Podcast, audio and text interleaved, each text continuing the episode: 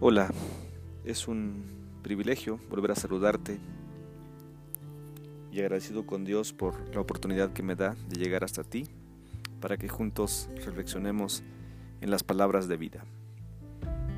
¿Sabías tú que nuestro Dios, para explicarnos cómo es la relación entre Dios y su pueblo, escogió diferentes formas, diferentes metáforas, diferentes analogías que no son más que imágenes para que tú y yo comprendamos cómo este Dios sumamente poderoso, grande, se relaciona con su iglesia, con su pueblo.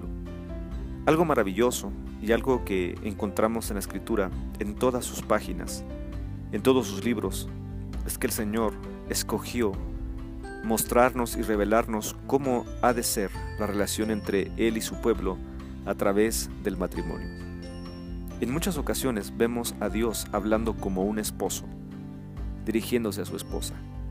Él entra en una relación de compromiso, de pacto con su iglesia, y por supuesto que cuando nosotros queremos comprender esta relación, es muy sencilla y muy fácil, porque todos sabemos que es un matrimonio, porque todos sabemos que es una relación de pareja, de noviazgo y de matrimonio. Pero déjame explicarte, bajo esta analogía, qué es lo que está pasando en el capítulo 9 y en el capítulo 10 de, Deuteronomio. Imagínate que Dios ha decidido casarse y ha escogido a una novia que nadie se imaginaría que este Dios tan poderoso y tan grande pudiera haber escogido. Sin embargo, una y otra vez, este Dios nos recuerda que Él no se guía por la apariencia y no se guía bajo los parámetros humanos de belleza, de estética, sino que este Dios pareciera ser que lo que más le gusta es lo que el pueblo y el ser humano menos le gusta. Es un Dios que escoge a la que está tirada, a la que no tiene nombre, a la insignificante y a la que nadie daba ningún peso por ella. Escoge a su novia dentro de muchas naciones, dentro de muchas novias que pudiera él haber escogido como Edom, como Moab, como Egipto, novias que tenían muchas fortalezas, muchas cosas atrayentes, él decide escoger a un pueblo insignificante llamado Israel. Lo empieza a cortejar y el mayor cortejo es que entra de manera poderosa cuando otro hombre estaba estaba subyugando a esta chica llamada Israel. Lo estaba violentando, lo estaba golpeando, pero justo en esa imagen entra este novio y dice, yo quiero que dejes en paz porque me gusta y la voy a librar de ti. Y lo hace de una manera apantallante para su novia. Lo hace a través de diez plagas.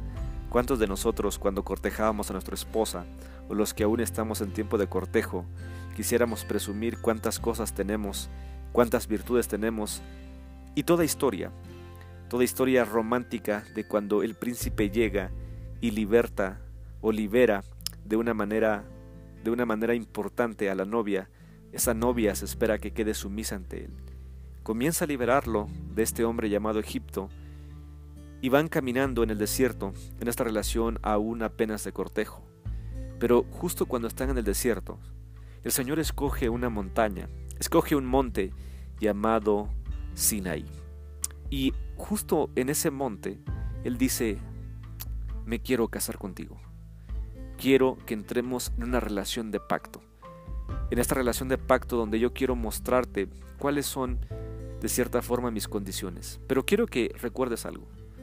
Estas condiciones, estos 10 puntos que yo te voy a dar, estos 10 votos, quiero que lo veas no como restricciones, sino como la base de mi amor. Y bien, quiero invitar a alguien a que suba a este monte y llama a Moisés, porque quiero estipular mis diez votos. Déjame decirte que si tú cumples estos diez votos, tendrás mi amor plenamente y te doy estos diez votos para que te vaya bien y para que tengamos una relación fructífera. Y bien, este hombre que va por los diez votos, llamado Moisés, sube y están platicando con este novio que está, que está completamente enamorado de este pueblo, de esta novia. Y están platicando y él estipula y escribe con su propia mano. Ni siquiera quiere que un secretario o alguien más escriba esto, sino que Él con todo su corazón escribe esto que refleja su amor. Pero justo cuando terminan de escribir estos diez votos, Él y Moisés se dan cuenta que esta novia le está coqueteando a alguien más. Ha entrado en una situación de infidelidad a pesar de que este novio lo ha liberado y le ha mostrado su amor. Esta novia no, es, no está satisfecha con eso, sino que ahora coquetea y quiere un novio más. Este novio es un becerro de oro. Como es natural, al enterarse de una infidelidad, este novio se enoja y reacciona y dice, ¿por qué? ¿Por qué justo cuando le pido matrimonio, justo cuando estoy mostrándole cuánto la amo, ella coquetea, y no solamente coquetea, está dispuesta a entregar su corazón a un becerro, a un novio más? Pero es ahí cuando Moisés entra y hablamos del capítulo 9 y dice, por favor no los destruyas, acuérdate ese amor que les tienes y cómo tú los liberaste y cómo tú los sacaste del pueblo. Y cuando llegamos al capítulo 10, lo más maravilloso que encontramos en los versículos 1 al versículo 11, vamos a encontrar una noticia increíble.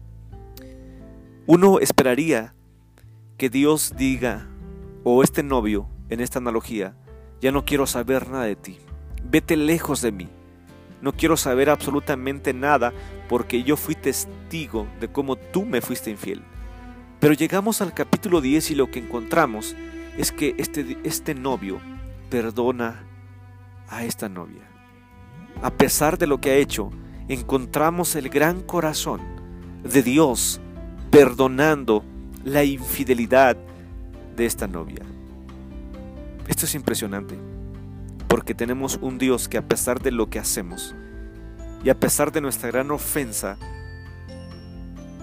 su gran corazón nos perdona. Nos perdona y nos da una nueva oportunidad. Una nueva oportunidad. Y precisamente en el capítulo 10, el Señor muestra su corazón, no por lo que es el pueblo, ni por cómo se ha portado, sino que nuevamente vemos en Deuteronomio el corazón de Dios reflejado. Pero algo sumamente importante que debemos ubicar y que tenemos que aprender en esta noche es que el Señor perdona y perdona a esta novia. Sin embargo, Él vuelve a insistir en los votos. Los versículos 1 al 2, 1 y 2 de Deuteronomio 10 dicen así. En aquel tiempo, el Señor me dijo, Talla dos tablas de piedra como las primeras, y haz también un arca de madera, un cofre sagrado para guardarlas. Sube al monte para encontrarte conmigo, y yo escribiré en las tablas las mismas palabras que había en las que hiciste pedazos. Luego coloca las tablas dentro del arca. Dios perdona, pero también está dispuesto a reconciliarse con su novia. Pero esta reconciliación debe darse también bajo un compromiso de ella. Y ese compromiso se va a reflejar y se va a mostrar en que ella esté dispuesta a someterse a estos votos. Y por eso encontramos la insistencia de Dios de volver a escribir los diez mandamientos. Este, estos versículos o este capítulo nos enseña que Moisés se enoja y rompe las dos primeras tablas, pero también nos muestra cómo el pueblo había roto su compromiso. Pero nuevamente aquí volvemos a encontrar que Dios está dispuesto a perdonarnos, porque Él es lento para la ira y amplio en perdonarnos. Solamente por el perdón de Dios es que no hemos sido consumidos. Pero también el capítulo 10 nos enseña que el Señor nos perdona, pero también espera de nosotros una respuesta.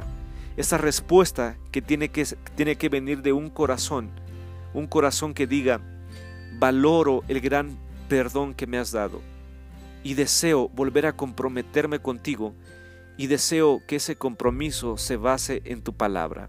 Deseo con todo mi corazón no volver a hacer aquello que te ofendió. Por eso la insistencia de Dios que las tablas de la ley o que los votos se vuelvan a escribir.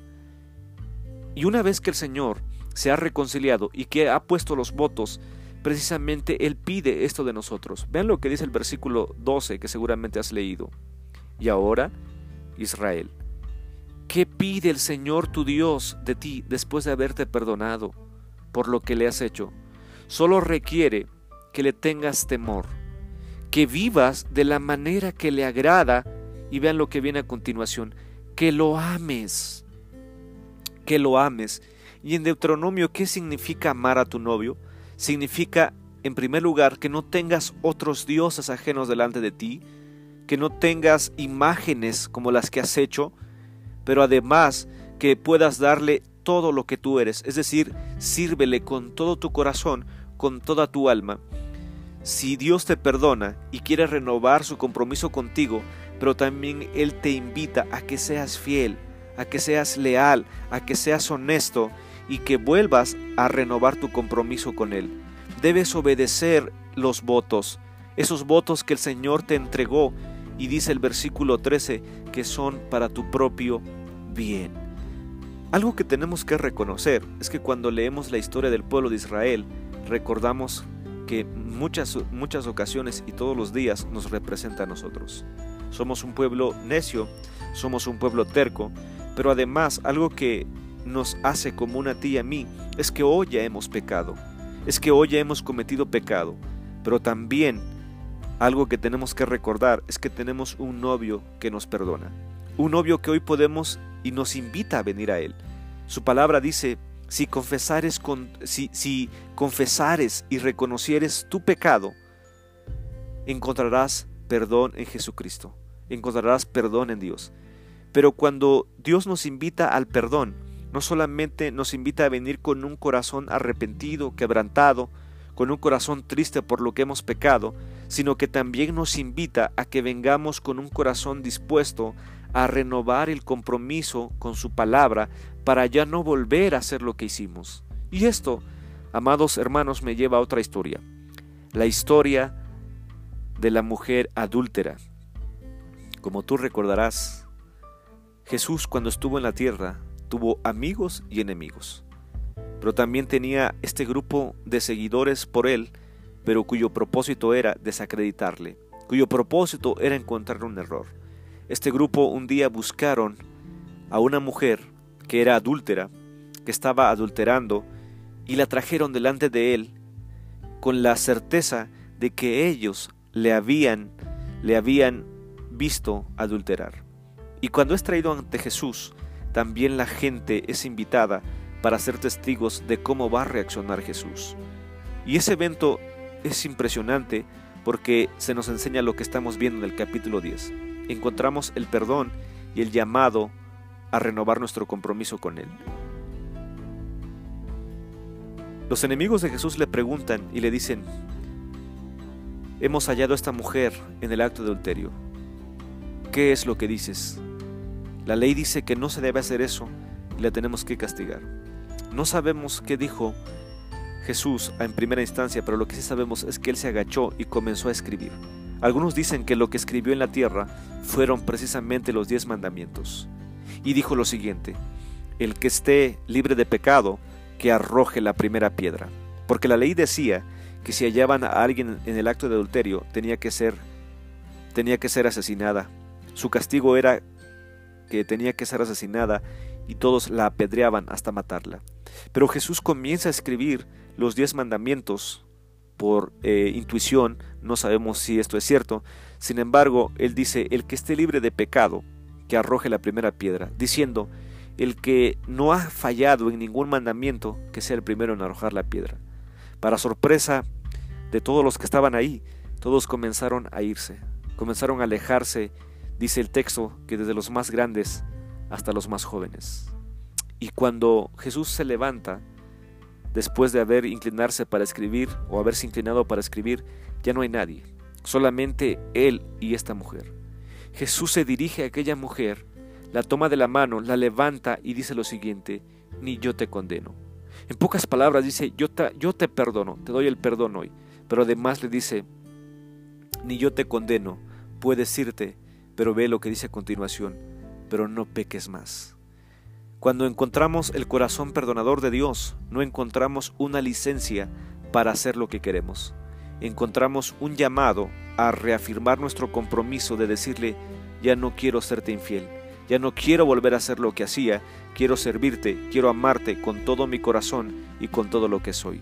Que así sea, que así sea este día, que hoy al terminar esta noche podamos confesar nuestras faltas y nuestros pecados, pero que también digamos, quiero tener tu palabra presente en mí y que tu Espíritu Santo me ayude a vivir tu voluntad, porque quiero amarte y ya no quiero volver a caer en los pecados que hice ayer. Que Dios nos bendiga y que Dios nos ayude.